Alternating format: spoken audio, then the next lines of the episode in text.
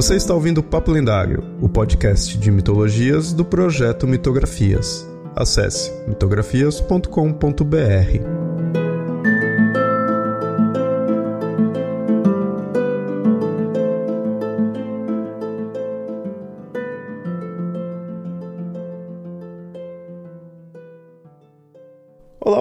Sempre avisando, esse episódio foi publicado primeiramente lá no canal do Mitografias no YouTube. Se inscreve e curte os vídeos lá também.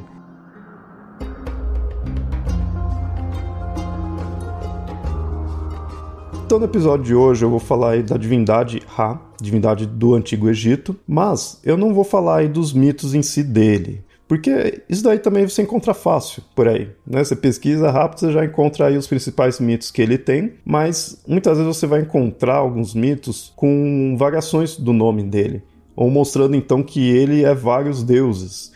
E isso acaba ficando bem confuso. Então, o que eu vou falar aqui hoje é isso. Eu vou mostrar essas diversas versões do deus Ra. Mas, claro, antes de tudo, eu vou explicar aí quem que é essa divindade.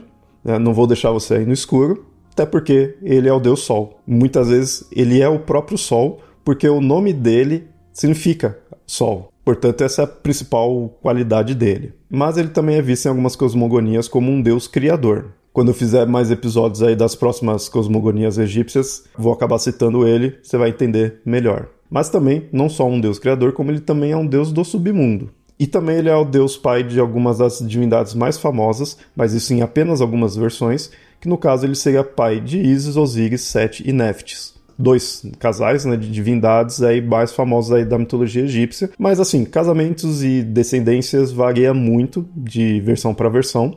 Então nem sempre é ele, mas algumas vezes sim. Até porque ele é um deus criador em algumas versões, e nisso coloca ele então anteri muito anterior a esses dois casais. Poderia ser considerado como um deus pai de todo mundo. E ele, como um deus criador, não só criador do mundo, não cosmogônico, mas também antropogônico ele também seria um deus criador da humanidade. Aí tem essas inúmeras versões, mas a representação dele também varia, mas tem uma que é a mais famosa, que é a questão dele ser um deus com corpo humano e a cabeça de um falcão, e muitas vezes com um disco solar sobre a cabeça dele. Claro que aí, se unindo a outras divindades, essa representação também altera. Resumindo, então, o Ra é um deus sol, um deus criador, um deus pai, um deus criador da humanidade, um deus do submundo, um deus falcão e um deus chorão, porque em algumas versões ele criou a humanidade através da lágrima dele. Pode ser que ele tenha chorado e daí a humanidade tenha sido criada, ou então ele criou a humanidade e depois viu como que era e aí chorou por causa disso. Faz sentido também. Mas enfim, como eu disse, o foco de hoje é falar das inúmeras versões dele. E por que que também acontece isso, de ser um deus com inúmeras versões? Apesar que isso é comum também com vários deuses, né? Mas o Ra é bem legal de ver isso, principalmente que a mitologia egípcia tem muito tempo, né? Teve muito tempo, ele teve milhares e milhares de anos, então teve muita alteração. E aí o deus Ra, sendo um deus sol, ele também é um deus bem antigo como sempre, né? Egito antigo, tudo é antigo, mas dele, dentro ali do Egito, seria também uma divindade bem antiga. O culto dele também é bem antigo, é, porque é o Deus Sol. Então você já imagina de bem no princípio já adorar ele ali como uma divindade solar. Então, com isso, ele passou por todo esse grande tempo que teve o Egito. Então teve muita variação. Somente que a gente tem que lembrar aquela questão de que várias cidades com o tempo cada um era mais importante que a outra, então ia mudando o culto que havia, a questão da importância né, dos cultos, então meio que ia alterando essa imagem que o Ra teria. Para começar, a gente tem o próprio Ra, sem se unir com nenhuma outra divindade, que aí também tem um outro nome, que é Re. Então nós temos Ra e Re, sendo a mesma divindade. Como um deus criador, ele se une com divindades também criadoras. Eu já falei do Pitá na cosmogonia mênfita, então a gente tem o Pitá-Re, ou Pitá-Ra. Isso que também é uma questão. Eu falei que o Ra também se chama Re, então às vezes você vê o nome das divindades do qual ele se une, que é o nome da divindade, e Ra, né, o nome dele. Mas também às vezes é o nome e Re, né, porque é uma outra versão ali do, do nome. Então a gente tem o Pitá-Ra, ou também Pitá-Re. E aí o Pitá é aquele que eu citei ali na cosmogonia mênfita, né? É, de novo, quem sabe um episódio sobre ele, porque ele por si só também tem suas variações. E então uma das variações do Ptah é essa que ele se une com o Ra.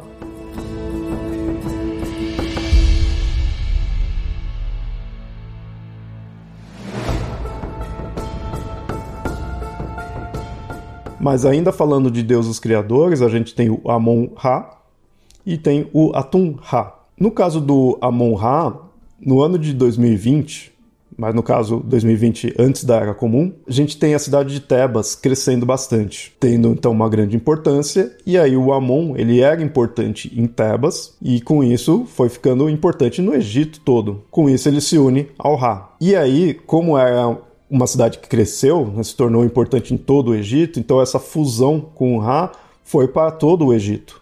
Não se prendeu apenas em Tebas. Tanto que é bem importante essa união, que é dito às vezes que muitos mitos do Ra e do Amon foram se só alterando o nome. Né? Então era um mito ali do Ra e alterou o nome para Amon ou Amon-Ra. Isso é um dos motivos aí que você vai encontrar alguns mitos mostrando o Ra, e aí você pode encontrar o mesmo mito ou com pequenas mudanças e aí chamando de Amon.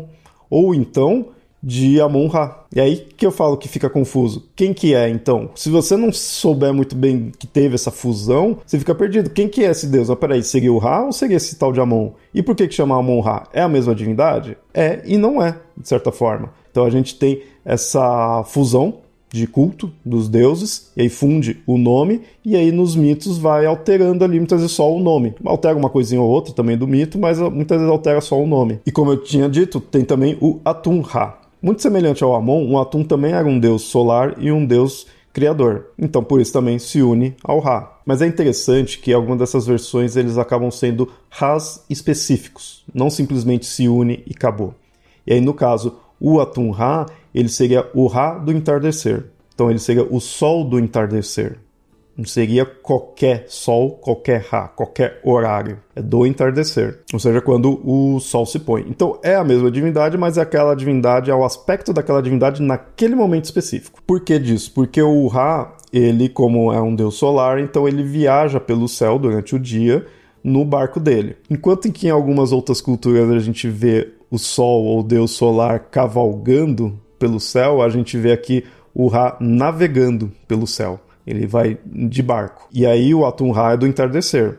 Mas aí a gente tem o deus Kepri, que aí é uma outra versão do Ra, né? Que se uniu a ele e se tornou uma outra versão. E aí o Kepri é o Ra do nascer do sol. Então o Kepri é o Ra quando o sol está nascendo e o Atum é quando o sol está se pondo. Como eles são dois extremos, então é uma transformação. Esses dois também se unem entre si, para deixar as coisas mais confusas ainda, né? Não só se unem ao Ra, mas se unem entre si, se tornando o Atum Kepri, que é um deus das transformações humanas. Porque eles pegam esses dois extremos, né? nascer e o, e o pôr do sol. Mas a gente não tem só esses dois extremos, a gente também tem o meio-dia. E aí, às vezes, é colocado que o Amon-Ra, aquele que eu citei anteriormente, é o deus do meio-dia.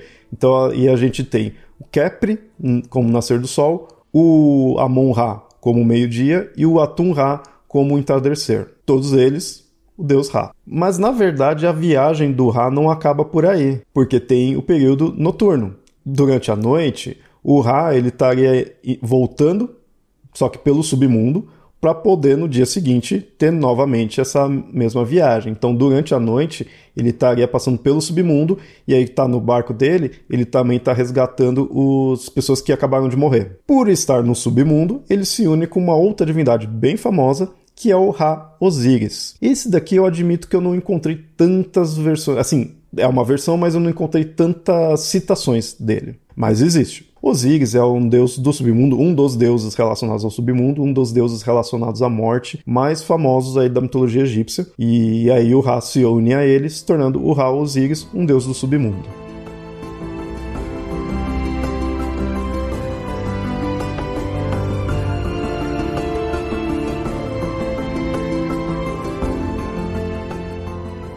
Falando de mais um deus criador, nós temos o Kinum, o Kinum inicialmente ele não era um deus criador, ele era um deus das inundações e do rio Nilo. Com o passar do tempo, foi elevado à divindade criadora, isso em questão de culto. não necessariamente em questão de narrativa mítica, mas do culto dele, ele se tornou uma, uma divindade criadora.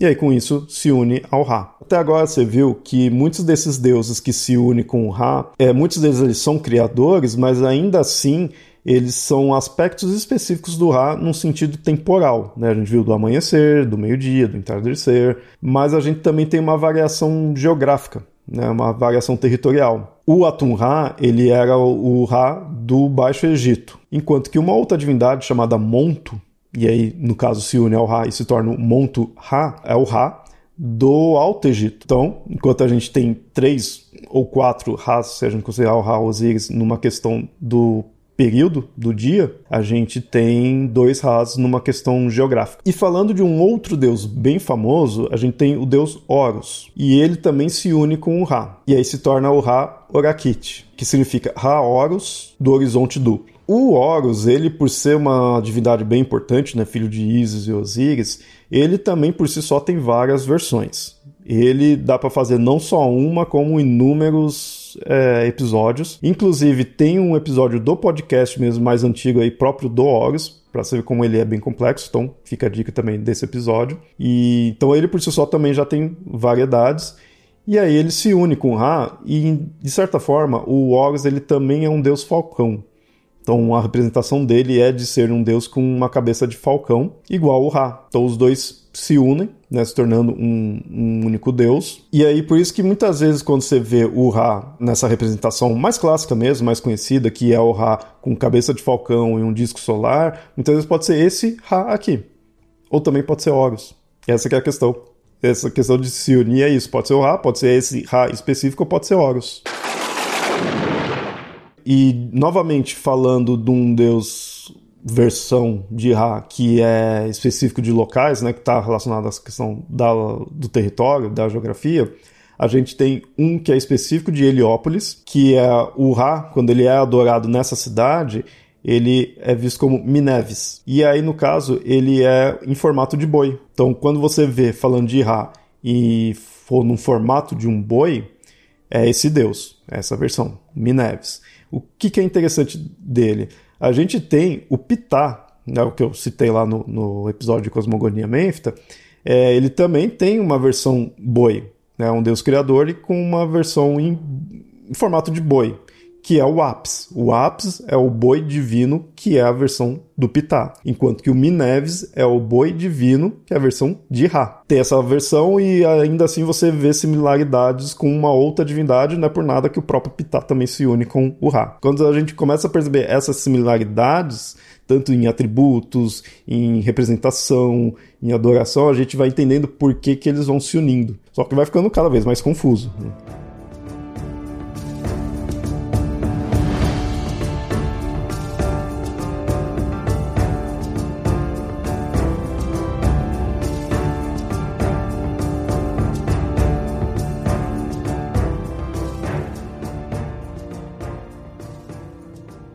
Por fim, a gente tem uma versão feminina, que aí é chamada Haet Taui. E aí ela tem muitos aspectos da Hathor, da deusa Hathor, que é uma deusa esposa de Ra. Por isso que então acaba sendo, né, é como meio que pondo que a Hathor seria uma versão feminina do Ra e coloca esse nome porque é a esposa dele, então meio que se une muito por causa disso, né? Então nós temos a Hathor, seria especificamente a esposa dele, mas a gente tem uma versão feminina dele que tem muitos aspectos dessa própria esposa. Enfim, essas são as versões do deus Ra. Na verdade, a gente tem mais ainda, mas essa foi algumas que eu achei mais interessantes. É, faltou alguns aqui, como por exemplo, quando o Egito se tornou, entre aspas, um monoteísmo. É, a gente tem o Atom, e aí também tem essa questão de se unir com o Ra né, e tudo mais, porque ser deus solar, né? Muito disso está relacionado com isso, com o Ra ser um deus solar e a importância que o Sol tem para os egípcios, né, para os antigos egípcios, então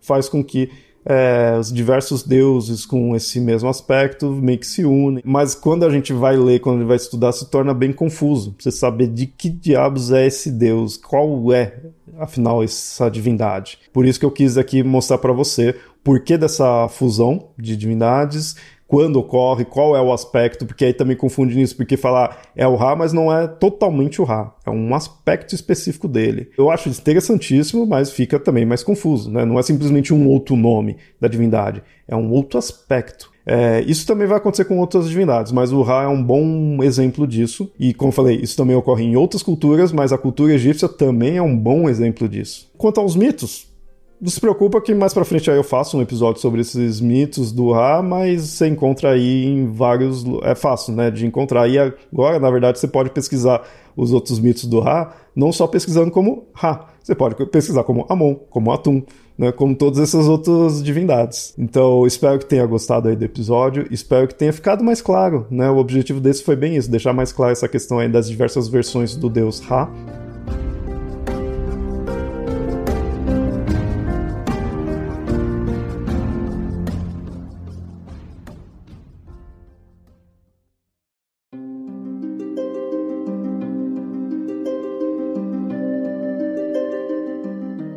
Olá, ouvinte, gostou do programa? Espero que sim. Se gostou mesmo, considere apoiar o Mitografias em catarse.me mitografias ou apoia.se mitografias. Tais apoios são importantes para manter esse projeto no ar. Caso queira fazer um apoio único, pode enviar um Pix. A chave é mitografias.gmail.com. Outro recado é que esse episódio foi originalmente publicado no YouTube. O link estará no post para você assinar o canal. Além disso, siga nas redes sociais, assim estará sempre em dia com todas as publicações. No Facebook você encontra como facebook.com.br papo lendário e no Twitter e no Instagram você encontra como arroba mitografias. Por hoje fico por aqui e até o próximo episódio. Até mais!